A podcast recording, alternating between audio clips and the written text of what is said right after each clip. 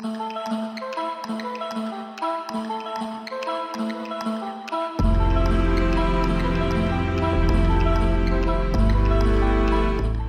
soin de ton corps pour que ton âme ait envie d'y rester, ainsi parlait Mahatma Gandhi. Bienvenue dans Pur et Sensé, votre podcast bien-être et santé qui va vous donner envie d'habiter votre corps pendant très longtemps.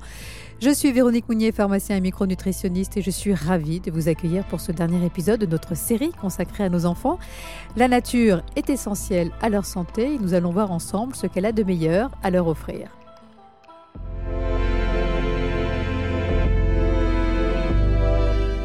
Je pense que tous les jeunes parents seront d'accord avec moi. Hein. Le de la guerre, c'est le sommeil, en particulier celui de vos enfants qui conditionne bah, forcément le vôtre. Hein. Vous pourrez prendre tous les compléments alimentaires de la terre, manger le plus équilibré possible, faire du sport tous les jours. Si vous dormez mal à cause de vos enfants, vous ne pourrez pas fonctionner correctement et c'est la même chose pour eux.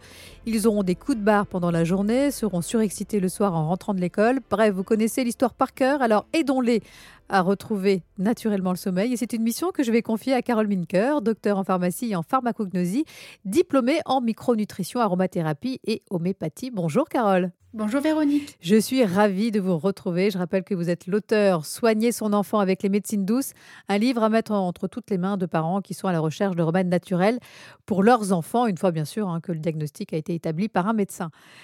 Alors, en préambule, petit rappel peut-être, Carole, hein, sur l'architecture du sommeil qui, euh, chez l'enfant, va ressembler à celui de l'adulte à peu près vers l'âge de 4-5 ans. Hein. Il y a d'abord le sommeil léger. Oui, d'abord, euh, on a le sommeil léger qui est donc le moment où l'enfant s'endort et qui représente 5% du temps de sommeil, qui doit idéalement avoir lieu tous les jours au même moment. C'est-à-dire qu'il faudrait coucher l'enfant sur une base routinière, toujours à la même heure. Il a vraiment besoin d'une routine, d'une heure de coucher assez tôt, pas trop tard et toujours la même si possible. Ensuite, il y a le sommeil lent et profond, qui est important justement pour la synthèse euh, des hormones de croissance, la réparation tissulaire, la récupération physique. Hein. Oui, c'est pour ça qu'on dit aux enfants qui grandissent la nuit et que s'ils ne dorment pas, ils ne grandiront pas. Voilà, mais c'est une réalité, c'est une réalité physiologique. Oui, tout à fait. Et puis, et enfin, il y a le sommeil paradoxal qui est primordial aussi parce que c'est le moment où on rêve. Oui, oui, c'est le moment où finalement le cerveau fait un peu le tri entre ce qu'il va garder comme information, ce qu'il va acheter. C'est un moment où il y a une espèce de digestion des informations. Et d'ailleurs, les rêves sont liés à ce tri d'informations, plutôt en deuxième partie de nuit. Et donc tout ça, ça fait des cycles qui vont se répéter plusieurs fois dans la nuit. Voilà, c'est des cycles à peu près de 90 minutes. Euh, il y a 4 à 6 cycles au cours d'une nuit. Et c'est vrai qu'avant 5 ans, ces cycles sont plus courts, avec plus d'éveil nocturne, le sommeil va être plus fragmenté. Alors juste petite précision quand même euh, concernant ce sommeil paradoxal. C'est vrai que vous le disiez, ça permet de stocker nos apprentissages, mais ça permet aussi d'évacuer euh, bien les tensions, le stress. Et si on est réveillé par son enfant en pleine phase de sommeil profond ou avant cette phase de sommeil paradoxal, bah là aussi on sera fatigué. Donc euh, voilà, d'où l'importance d'avoir un sommeil euh, de qualité et surtout récupérateur. Euh, quelle doit être en théorie la durée de sommeil chez nos enfants en fonction de leur âge? Alors au départ, quand l'enfant naît, il va y avoir un rythme veille-sommeil qui va ressembler à celui qu'il avait dans le ventre de sa maman. C'est pour ça qu'au début, ses parents dorment très mal, parce que les enfants ont un rythme qui n'est pas du tout celui d'un adulte. Et au fur et à mesure, il y aura moins de réveil dans la nuit, et au bout d'un moment, l'enfant va faire ses nuits mais qui ne ressembleront aux nuits d'un adulte que vers l'âge de 4-5 ans. Et alors, en théorie, la, durée du sommeil chez nos enfants, euh, qu'est-ce qu'on peut conseiller? On dit 12 heures pour un enfant euh, de 3 à 5 ans Oui, 11 euh, heures pour un enfant de 5 à 6 ans et 10 à 11 heures pour un enfant de 7 à 12 ans, sachant qu'il y a déjà à ces âges-là des tendances de gros dormeurs ou petits dormeurs qui se dessinent et qui sont spécifiques à chaque enfant en fait. Donc ça aussi, il faudra voir par rapport à l'enfant, est-ce que avec la quantité de sommeil qu'il a, est-ce qu'il est en forme, est-ce qu'il arrive à faire ses devoirs, ou est-ce qu'il a des poches sous les yeux par exemple, est-ce que son fonctionnement est normal, est-ce qu'il a vraiment l'air très fatigué, fait des crises régulièrement. Alors là, peut-être qu'effectivement, il manque de sommeil. Oui, on a tous un rythme de sommeil euh, qui nous est propre hein, et qu'il faut respecter. Mais avant ça, il faut déjà le connaître, effectivement. Si vous avez un enfant qui est plutôt du matin, bah, dommage pour vous. s'il est très matinal et qu'il se réveille à 6 heures. C'est sûr, mais il se couchera tôt le soir, il y a des avantages. Voilà, il se couchera tôt le soir, donc vous avez une vraie soirée, ce qui est aussi un avantage. Alors c'est vrai qu'au cours de ces dernières décennies, le temps de sommeil moyen des enfants a diminué. Hein. D'après les études, nos enfants dormiraient de 30 à 60 minutes de moins par jour. Alors c'est pas énorme, mais c'est suffisant quand même pour altérer leur humeur, hein, leur capacité d'attention, de concentration. Et les grands fautifs, ce sont quand même un peu nous, les parents. Oui, c'est ce que je disais avant. Il faudrait qu'il y ait des heures de coucher assez tôt et tous les jours les mêmes. Mais le problème, c'est qu'avec le rythme qu'on a euh, de nos jours, c'est très difficile, surtout depuis que les mamans travaillent, parce qu'elles ont le travail, mais elles ont aussi la gestion de l'intendance. Et puis souvent, il y a quand même la gestion des enfants, de l'heure du coucher, etc. Et un autre élément qui est rentré en ligne de compte il y a pas trop longtemps, ce qui est vraiment prépondérant, c'est tout ce qui a en, en rapport avec les écrans. Surtout la lumière bleue des écrans qui a un impact en fait sur le fonctionnement du corps. On l'a beaucoup entendu. L'exposition à la lumière bleue des écrans a un impact délétère sur notre sommeil et celui de nos enfants. Mais pourquoi? Tout d'abord, cette lumière stimule les récepteurs de la rétine en envoyant un signal de jour à notre horloge biologique. Jour, nuit, jour, nuit. Mais ce n'est pas tout. Cela génère aussi une excitation cognitive à un moment où l'activité intellectuelle et émotionnelle devrait diminuer pour instaurer l'endormissement. Et il faut dire quand même que les enfants sont très très accros à ces écrans, donc il faut tout le temps faire la police pour éviter qu'ils soient trop dessus en fait. Et c'est vrai qu'à un moment donné, c'est épuisant pour les parents. Ah oui, c'est fatigant. Oui, c'est cette fameuse lumière bleue qui va empêcher la synthèse de mélatonine, la mélatonine qui favorise justement euh, l'endormissement. Hein. Donc à éviter les écrans, à éviter au moins euh, deux heures avant le coucher, voire plus. Alors les conseils habituellement, c'est de ne plus avoir de lumière d'écran bleu après le repas du soir. Donc après, ça dépend aussi à quelle heure a lieu le repas du soir, parce qu'il y a des personnes qui n'ont pas le choix et qui mangent tard le soir. Mais en tout cas, on essaye d'avoir au moins deux heures entre le moment où on va arrêter l'écran bleu et la lumière bleue et le moment du coucher. Après, c'est bien d'avoir aussi euh, l'habitude de se mettre des limites, de mettre des limites aux enfants, de leur laisser X minutes par jour en fonction de leur âge et de s'en tenir à ça. C'est-à-dire essayer d'avoir un cadre qui pose des limites. Voilà, et passer une forme de contrat avec eux. Alors, d'après les recommandations des pédiatres, c'est pas d'écran du tout pour euh, les 0-3 ans. Pour les 3-6 ans, c'est 30 minutes à 1 heure maximum par jour. Et au-dessus de cet âge, bah, c'est pas d'écran le matin, avant de dormir, euh, durant les repas et dans la chambre. Voilà, vous êtes d'accord avec ça? Oui, durant un repas, c'est vraiment quelque chose que je trouve super important, ne serait-ce que pour la cohésion de famille. On voit dans des reportages parfois euh, que la télé est tout le temps allumée, que ce soit pendant les repas, pendant la journée, et ça, c'est assez problématique. Et puis, il y a des écrans avec de la rétroprojection, où la lumière est reflétée et pas directement agressive pour les yeux, comme avec les écrans télé. Mais les pédiatres font aussi la distinction avec les tablettes, parce que il y a la lumière bleue d'un côté, mais il y a aussi le côté addictif des tablettes. Donc ça, c'est encore une distinction à faire dans la catégorie des écrans à lumière bleue. C'est-à-dire que les écrans seraient finalement plus agressifs, enfin en tout cas les, les iPads, etc., enfin les tablettes seraient plus agressives que, euh, que la télévision. En fait, on a les écrans télévision, disons, plutôt anciens, qui, ne dégagent pas de lumière bleue, mais les écrans plus récents, type écran plat, sont souvent à lumière bleue quand même, donc ça, c'est à vérifier au cas par cas. Par contre, les lumières, la lumière bleue, euh, on peut la désactiver sur les écrans type téléphone, tablette, télé, etc., donc on a quand même une marge de manœuvre. Et on peut mettre des filtres rouges aussi sur certains écrans. Ah oui, ça c'est possible aussi. Ouais, qui justement euh, vont, vont permettre, peuvent favoriser un sommeil. Par exemple, pour des adultes qui doivent euh, travailler euh, tard le soir malheureusement sur leur ordinateur, peut activer sur certains ordinateurs justement la présence d'un filtre rouge qui ne va pas perturber le sommeil puisqu'il n'y aura pas cette lumière bleue qui perturbe la synthèse de mélatonine. Mais cette, ce filtre rouge devrait plutôt favoriser un bon sommeil. Oui, c'est bien qu'il y ait des alternatives du coup. Alors, en revanche, l'exposition à la lumière naturelle est plus que recommandée. Elle est même vitale hein, pour la sécrétion de cette fameuse mélatonine qui permet l'endormissement. Quel est le meilleur moment pour les exposer à la lumière et combien de temps pour justement un bon sommeil? Oui, du coup, euh, le matin, à partir du moment où on va les lever pour aller à l'école, on va respecter un rythme normal de, de veille en journée et de sommeil la nuit. Et on va les mettre, on va les mettre dehors pendant la journée, pendant qu'il fait jour. Et euh, la phase d'endormissement va commencer en fin d'après-midi. En fait, la mélatonine va commencer à être sécrétée à partir du moment où l'œil détecte qu'il y a moins de lumière dehors et donc il comprend que le soleil est en train de se coucher. Ça va envoyer un signal à la glande pinéale qui se situe entre les deux yeux pour déclencher la sécrétion de mélatonine. Donc la mélatonine, par sa sécrétion, va préparer le corps à dormir. Donc c'est pour ça que si l'œil continue à avoir de la lumière, il va se dire ah bah tiens, il fait toujours, il fait toujours jour dehors, il n'y a pas besoin de dormir.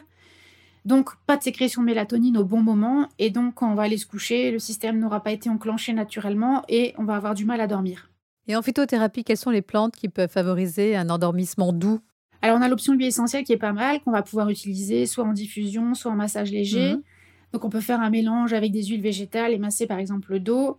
En fait, tout dépend de l'âge de l'enfant parce qu'il est aussi capable, quand il est petit, d'aller toucher la zone et de mettre sa main dans la bouche après. Donc euh, sur les pieds, par exemple, c'est pas forcément adapté pour un tout petit qui peut les mettre dans sa bouche, mais quand ils sont plus grands, ça peut vraiment aider les enfants à trouver le sommeil. Ouais, donc à éviter ouais, quand ils sont petits. Oui, voilà. On pense par exemple au petit grain bigarade ou à la camomille romaine, éventuellement la lavande officinale, qu'on va toujours diluer si c'est en usage cutané. Et puis si c'est en diffusion, ça va toujours être 5 à 10 minutes, pas plus. Donc pas toute la nuit, par exemple, ça va juste être une préparation au sommeil. Et on va idéalement aérer un peu la chambre après la diffusion pour éviter que ce soit trop concentré dans l'air. Et contre les cauchemars et terreurs nocturnes qui surviennent souvent vers 3 ans, qu'est-ce qu'on peut conseiller en, phytothérapie et aromathérapie? Là, on peut éventuellement avoir recours aux huiles essentielles de la même manière qu'avant. On peut aussi avoir recours à la gémothérapie. Je pense par exemple au tilleul qui fonctionne vraiment bien, surtout chez les enfants. Et puis en homéopathie, on a les souches classiques, stramonium et tarantula qui fonctionnent bien pour les terreurs nocturnes et les cauchemars. D'accord. Euh, et chez les enfants qui sont très nerveux, voire hyperactifs, avec des troubles de l'attention, euh, ça peut être aussi intéressant de faire appel à la micronutrition et à certains compléments alimentaires. Je pense notamment au magnésium. Oui, alors de toute façon, on est quasiment tous carencés en magnésium. Euh, j'ai envie de dire qu'on ne perd pas grand-chose à faire une complémentation à ce niveau-là. Plus de 70% des Français ont une carence en magnésium. Et c'est pourtant un minéral essentiel, notamment pour son rôle sur le système nerveux et son action sur la contraction des muscles. Vous voyez pas que c'est un homme fatigué À deux doigts du break C'est pour cela qu'un déficit en magnésium peut entraîner fatigue, stress, crampes et même cette fameuse paupière qui saute. Après, ce qui peut être intéressant, c'est de faire un dosage sanguin de la ferritine pour voir, pour voir où en sont les stocks de fer chez l'enfant parce qu'en fait, chez les enfants qui ont des troubles de l'attention avec ou sans hyperactivité, peut être intéressant de faire un complément en fer, mais ça doit toujours se faire après une prise de sang. Et puis ce qui fonctionne bien chez ces enfants, c'est les oméga 3 issus des produits de la mer. Voilà, des, petits, des petits poissons gras notamment, mais c'est pas toujours facile à, leur faire manger, donc sardines, maquereaux, etc. Et puis des études récentes chez la souris ont montré d'ailleurs que les oméga 3 favorisaient la production d'endocabinoïdes au niveau du cerveau qui permettent de mieux lutter contre le stress. Oui, ce sont des molécules qui vont être calmantes et euphorisantes, un peu comme le cannabis finalement, mais ce sont des molécules naturelles sécrétées par notre corps. Voilà, sans les effets secondaires. Voilà, et effectivement, les oméga 3, en fait, ont une action harmonisante du système nerveux, entre autres. Et on perdra rien finalement à faire une complémentation en oméga 3 chez les enfants, qui en sont souvent carencés d'ailleurs, et leurs besoins sont élevés. Euh, et puis, c'est important aussi de, dîner tôt et plutôt léger pour une bonne qualité du sommeil, Carole. Oui, alors effectivement, il faut qu'il y ait euh, un petit temps entre le moment où on mange et le moment où on se couche pour que la digestion ait déjà commencé. Puis on va éviter les repas trop lourds et par contre, on va idéalement mettre des féculents. Plutôt que des protéines. Voilà, plutôt féculents, légumes, ça c'est vraiment bien et pas trop tard le soir. Et par contre, il faut que l'enfant euh, n'ait plus faim en sortant de table parce que s'il se couche en ayant faim, le sommeil sera peut-être pas optimal. Voilà, puis risque de nous réveiller plus tôt surtout. Parce qu'il aura très très faim. Euh, autre facteur qui peuvent perturber le sommeil de nos enfants, ce sont les douleurs de croissance qui touchent presque 40% des enfants entre 4 et 6 ans. Votre enfant se réveille, il pleure parce qu'il a mal aux jambes. Alors à quoi sont dues ces douleurs et pourquoi est-ce qu'elles apparaissent surtout la nuit? Alors, elles viennent souvent la nuit parce qu'en fait, c'est la nuit qu'on grandit, parce que c'est la nuit que le corps de l'enfant sécrète l'hormone de croissance et donne l'ordre aux tendons, aux muscles et aux os notamment de grandir. Et parfois, il est possible qu'il n'y ait pas forcément de synchronicité parfaite entre eux, ce qui peut occasionner des tensions qui font mal et qui sont douloureuses. Et surtout la nuit, quand les enfants sont complètement relâchés, c'est là où les douleurs peuvent éventuellement être importantes, c'est souvent dans les jambes d'ailleurs. Et ça arrive par phase, les enfants remarquent qu'il y a des phases de douleur et des phases où, où ça va bien. Donc à bien différencier des douleurs chroniques qui vont se répéter euh, souvent, qui ne surviennent pas uniquement la nuit, qui sont associés à d'autres symptômes, fatigue, fièvre, le fait de boiter par exemple. Et si ces douleurs aussi apparaissent avant 3 ans ou après 8 ans, là, il faut aller consulter pour éliminer d'autres diagnostics qui peuvent nécessiter une prise en charge médicale, comme un rhumatisme inflammatoire, une entorse qui est passée inaperçue, etc. Donc on a bien compris que voilà, si ces douleurs ne sont pas des douleurs chroniques, qu'elles surviennent pas crise et qu'elles disparaissent, il n'y a pas de raison de s'inquiéter. Mais comment est-ce qu'on peut les soulager naturellement, ces douleurs de croissance? Donc déjà, il faut s'assurer qu'il y ait tous les apports nécessaires à la croissance, notamment tous les oligoéléments, vitamines, minéraux, en particulier la vitamine D, le calcium, le magnésium, le fer, les oméga 3, enfin il y a toute une liste. Donc le magnésium, comme on disait avant, euh, intervient à ce niveau-là aussi. Après, on peut éventuellement essayer, euh, si c'est les jambes par exemple, de lui masser les jambes avec de l'huile d'arnica par exemple. Donc ça, ça peut lui faire du bien. Au niveau myopathie, on a aussi des solutions qui peuvent être euh, par exemple euh, Calcarea carbonica austriarum en D6, qui peut aider au niveau des douleurs de croissance. Et puis, il faut qu'il continue à bouger en fait. Oui, le moment est très très important, effectivement.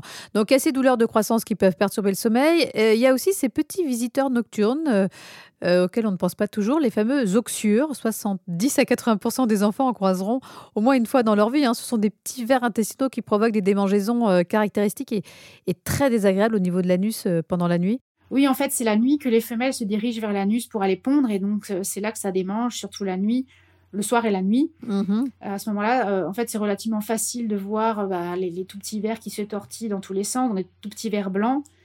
Mais ça se voit de manière assez évidente. Euh, et souvent, il y en a plus chez les enfants parce que les enfants sont moins soigneux au niveau de l'hygiène. Ils vont peut-être parfois manger sans se laver les mains, utiliser des ustensiles qui ont été utilisés par le copain. Donc voilà, c'est assez facile chez les enfants d'être contaminés.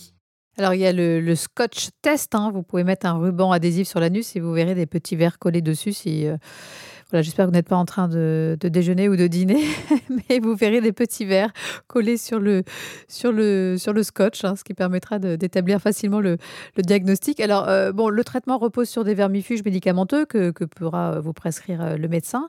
Qu'est-ce qu'on peut conseiller en accompagnement de ces traitements ou en prévention aussi hein? Je sais que l'ail peut être très efficace dans l'alimentation ou alors en suppositoire. Est-ce que vous avez d'autres conseils à nous donner contre ces petits vers indésirables? Oui, alors il faudrait pas mettre une gousse d'ail euh, directement dans l'anus parce que Non. ce serait vraiment très très irritant. L'ail dans l'alimentation, hein, vous avez raison de le préciser. Ou alors en suppo. Oui, voilà, en suppo, euh, je l'ai précisé parce que justement, ce sont des suppos qui sont préparés par les laboratoires. Ou euh, en, en préparation magistrale dans certaines pharmacies aussi. Oui, voilà, en préparation magistrale, donc c'est une forme galénique préparée. C'est pas aux parents de fabriquer un suppôt. Bien sûr. Donc effectivement, ça peut être très salvateur. Et par contre, c'est vrai qu'il y a des traitements prescrits par les médecins qui permettent de se débarrasser radicalement de ces petits visiteurs indésirables. D'accord. Et puis, euh, précaution à prendre, hein, couper les ongles de vos enfants très régulièrement et plutôt court. Vous lui lavez les mains le plus souvent possible, surtout après un passage aux toilettes, ou en tout cas, vous lui apprenez à le faire. Voilà, euh, lui conseiller de ne pas porter ses mains à la bouche tout le temps et puis changer ses sous-vêtements aussi tous les jours.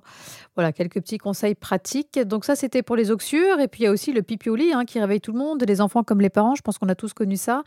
Euh, c'est ce qu'on appelle l'énurésie. Si elle n'a rien d'exceptionnel, rappelons que si elle persiste au-delà de 3 ou 4 ans, il faut aller consulter un, un médecin pour rechercher une éventuelle cause organique, hein, une infection, une malformation urinaire ou, ou un diabète, par exemple.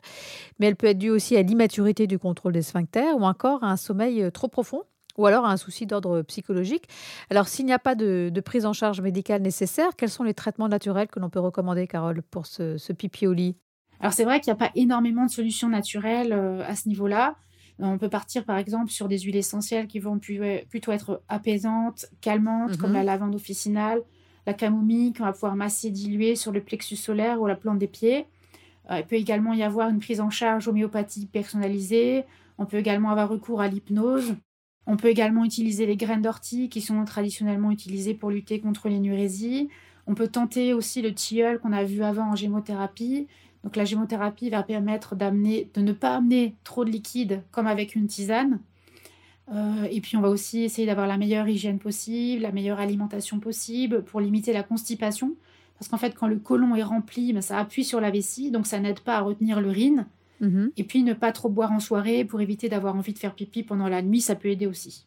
Bien sûr. Alors, terminons cet épisode par quelques conseils pratiques pour une bonne qualité de sommeil, hein, des conseils de bon sens, euh, mais valables pour les adultes comme pour les enfants, euh, mais qu'il est toujours bon de rappeler, comme par exemple la température de la chambre, pas plus de 18 degrés. Oui, 18 degrés, ça peut paraître froid, mais euh, c'est vraiment idéal pour dormir. La chambre aussi, si c'est possible, ne doit être consacrée qu'au sommeil. Il doit y avoir aucun Mhm. écran, aucun élément parasite qui va perturber le sommeil. Idéalement, aérer la chambre tous les jours, euh, aspirer bien les poussières qui pourraient éventuellement donner une pollution intérieure, changer le linge de lit régulièrement. Et puis, ce qui est bien aussi, c'est d'avoir un rituel le soir, euh, même si l'enfant est plus grand. Ça peut être une histoire, une discussion, un peu de musique, euh, en tout cas quelque chose qui lui fait du bien. Et faire le noir, c'est important ça ou pas? Parce qu'on sait qu'il y a certains enfants qui, ont peur du noir. Mais c'est vrai que l'obscurité va peut-être entraîner plus facilement la production de, de mélatonine. Oui, idéalement, c'est vrai qu'au niveau physiologique, c'est mieux. Maintenant, si ça donne à l'enfant une angoisse telle que c'est vraiment pas possible Oui. pour lui, mieux vaut mettre de la lumière. Oui, ce sera contre-productif. Voilà. euh, Par contre, ce qu'on peut faire, c'est mettre euh, une lumière tamisée, par exemple avec une lampe de sel qui va donner une légère lumière rose. Ça, ça peut aider. Bon, merci beaucoup, Carole. Euh, place maintenant notre rendez-vous qui va devenir une habitude dans votre podcast Pur et Sensé, la capsule essentielle par Isabelle Pacchioni, experte en aromathérapie, créatrice de la gamme Pur Essentiel et auteure de nombreux best-sellers. La vie d'un enfant est intense, son cerveau est en ébullition constante face à tous les apprentissages à acquérir. Et puis s'ajoutent aussi les inquiétudes face à tout ce qu'il ne connaît pas encore, la peur du noir, des monstres, les cauchemars, le stress face au changement, séparation, entrée à l'école, déménagement, etc. Bref, tout ceci peut favoriser parfois des troubles du sommeil. Pour apaiser les enfants, orientez-vous alors vers des extraits phyto reconnus pour leurs propriétés sédatives et calmantes nerveuses. Jolie fleur rouge de nos champs, le coquelicot, vert roeas, n'a pas qu'un seul intérêt décoratif. Il est aussi utilisé pour lutter contre la nervosité et les troubles du sommeil. Il s'utilise en infusion ou en décoction. Comme il n'est pas très facile de faire avaler une tisane parfois amère à de jeunes enfants, et même aux enfants plus âgés, je vous conseille d'utiliser un sirop prêt à l'emploi avec un goût agréable. Cela facilitera sa prise juste avant le coucher. Pour éviter les grimaces, le sirop douce nuit enfant de pur essentiel est idéal. Il associe les vertus calmantes d'autres plantes telles que les parties aériennes de passiflore, de tilleul, de camomille matricaire, particulièrement adaptées aux enfants des 3 ans. Et puis pensez aussi à pratiquer le massage. C'est un effet doudou réconfortant avant le sommeil. Il va décontracter l'enfant et lui permettre de se libérer de ses angoisses. Pour cela, les huiles essentielles de lavande vraie, de marjolaine à coquille, d'orange douce sont idéales. Utilisées chez les jeunes enfants, elles vont favoriser la détente et la relaxation. Vous les trouverez sous forme de baume pectoral bébé détente, utilisable chez les tout petits dès 6 mois. Et bien entendu, avant toute utilisation d'huile essentielle, référez-vous toujours aux précautions d'emploi. Alors retrouvez tous les bons conseils d'utilisation de celle-ci dans le livre des huiles essentielles Aromathérapia, un guide à la fois encyclopédique et très pratique. Voilà, la santé naturelle est un esprit, une méthode de vie, hein, vous l'avez compris, c'est l'esprit pur essentiel. Voilà, c'est la fin de notre euh, série consacrée à la santé naturelle des enfants. Merci Carole pour tous ces précieux conseils qui vont rendre nos nuits plus belles que nos jours. Merci encore. Avec grand plaisir. Et je rappelle en tout cas euh, le titre de votre livre, Soigner son enfant avec les médecines douces, un livre vraiment à mettre entre toutes les mains des, des, jeunes parents qui sont à la recherche de solutions naturelles pour la santé de leurs enfants. Donc merci encore. Et puis merci euh, à vous de nous avoir suivis. J'aurai le plaisir euh, de vous retrouver très bientôt pour un prochain euh, podcast pur et sensé. D'ici là, prenez soin de vous.